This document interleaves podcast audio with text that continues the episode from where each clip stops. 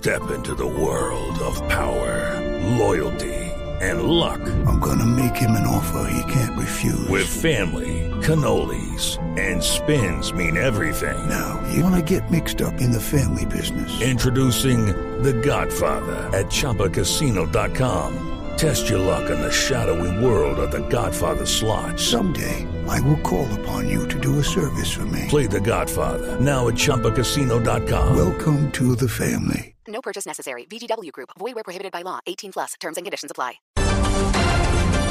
Son las 10 de la noche, 3 minutos. Aquí están las noticias. Mucha atención. Hay información de último momento. El presidente Juan Manuel Santos acaba de anticipar su viaje a Nueva York para participar ante las Naciones Unidas en la Asamblea General que se va a llevar a cabo en esta ciudad. El presidente tenía previsto viajar el jueves, pero sin embargo ha anticipado su viaje para mañana. No se descarta que esta situación esté relacionada con la inminente firma de un acuerdo entre el gobierno y la guerrilla de las FARC sobre el tema de justicia y también sobre el tema de víctimas. En otras informaciones, el presidente de Venezuela no descarta que la normalización de la zona de frontera con Colombia pueda tardar hasta seis meses y anunció que está dispuesto a resarcir a los ciudadanos colombianos si se comprueban abusos. La noticia en Caracas con Santiago Martínez.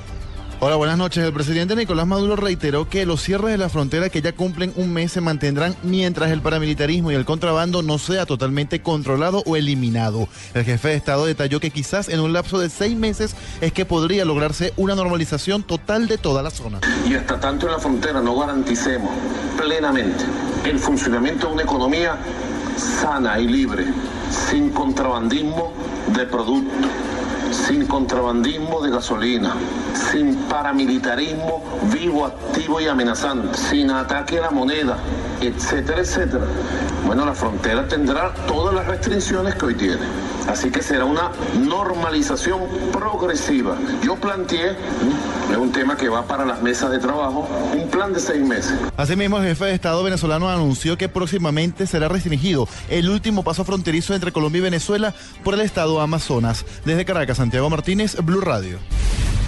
El expresidente Álvaro Uribe anunció que no asistirá mañana al encuentro de expresidentes de la región con el cual se esperaba afirmar una declaración de rechazo a las acciones del gobierno de Nicolás Maduro y también los abusos en contra de la oposición en Venezuela. La, la declaración la dio el actual senador del Centro Democrático a la cadena CNN en español. A mí me había llamado el expresidente Pastrana que era para firmar otra... Usted sabe que hay un grupo de expresidentes eh, que venimos firmando unos documentos periódicamente. Yo diría que este es otro documento de esa serie, que en esta ocasión tendrá como puntos de referencia la dictadura de Venezuela, sus atrocidades contra la democracia y este caso de Colombia. Yo he firmado todas esas cartas desde hace muchos años. He estado en esa lucha. Mañana, por los mis deberes en el Congreso de Colombia, reuniones que tengo en esta campaña política.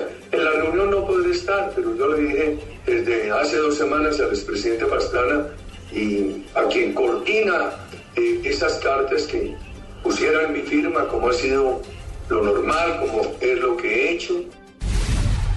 Estados Unidos lamentó la tensa relación entre Colombia y Venezuela y señaló que la salida al conflicto generado por el cierre de la frontera debe ser rápida y humanitaria. La noticia en Valledupar con Martín Mendoza.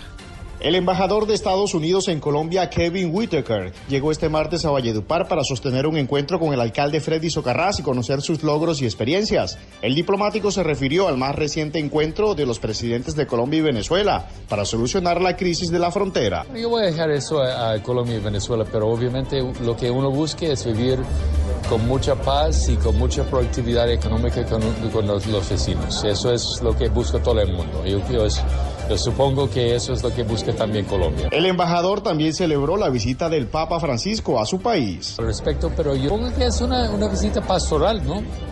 y se va a recibir con mucho, mucho cariño, incluso por los católicos y por los no católicos, por todo. Gente de buena fe van a recibirlo muy bien. Desde Valledupar, Martín Mendoza, Blue Radio. Primicia de Blue Radio a las 10 de la noche, 7 minutos después de una semana de permanecer detenido en la cárcel de Popayán y de estar procesado por secuestro, el líder indígena Feliciano Valencia habló desde la cárcel y responsabilizó a la, a la oligarquía caucana de su condena. La noticia con François Martínez. Desde la cárcel de San Isidro de Popayán, el líder indígena Feliciano Valencia habló por primera vez tras su detención. Asegura el dirigente de los pueblos tradicionales que él no participó directamente en la retención y aplicación de remedios al cabo del ejército en el 2007. Yo nunca participé en la retención del soldado. Yo nunca los trasladé al sitio definido por las autoridades. Yo nunca participé en el proceso de investigación y decretación del remedio que destinó las autoridades y las comunidades.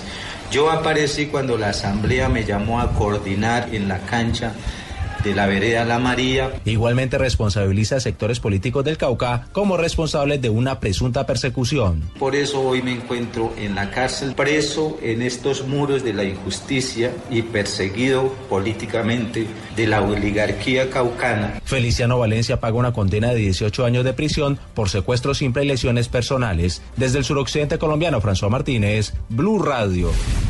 Como lo anticipó Blue Radio, el gobierno confirmó que el decreto para reglamentar Uber será emitido en el mes de noviembre, esto luego de los señalamientos de posible participación en la campaña política de Bogotá del vicepresidente Germán Vargas Lleras. La noticia con Silvia Patiño.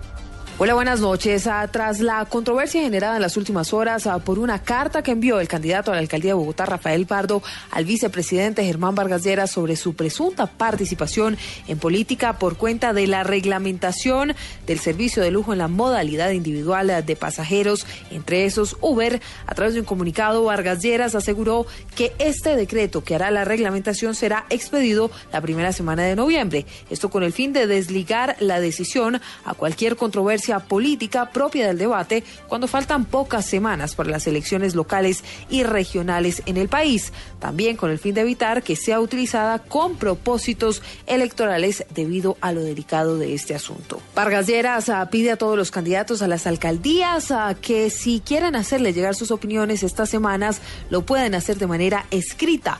También asegura que si lo estiman conveniente después del 25 de octubre podrán hacer parte de las mesas de trabajo a través de las cuales serán recogidas las inquietudes que darán sustento a la reglamentación de este servicio en el país. Silvia Patiño, Blue Radio.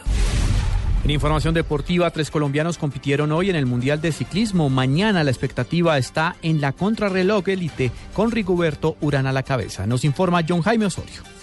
El antioqueño Javier Ignacio Montoya, de 18 años de edad, fue el mejor latinoamericano entre los 52 pedalistas que participaron en la contrarreloj individual de la categoría juvenil. Montoya ocupó el puesto 14 a 2 minutos 7 segundos del ganador, el alemán Leo Apelt. En la prueba también participó el campeón nacional y panamericano Julián Cardona, que terminó en el puesto 16 a 2 minutos 16 segundos del ganador. En el cierre de la jornada, la caqueteña Cérica Gulumá hizo su segunda presencia mundialista en la categoría élite para las damas. En los 30 kilómetros de la prueba, la pedalista nacional marcó un tiempo de 46 minutos y 21 segundos. Las pruebas contra el cronómetro terminarán mañana con la competencia para los varones en la categoría élite. Por Colombia participará Rigoberto Urán, que saldrá a la 1 y 13 de la tarde, hora colombiana, en busca de la tercera medalla en esta prueba para Colombia en toda su historia, luego de que Santiago Botero consiguiera el bronce en el 2001 y la medalla de oro en el 2002. El ciclismo con John Jaime Osorio en Blue Radio. Ampliación de estas y otras informaciones en blurradio.com. Continúen con Luna Blue. Esta noche pasarán mil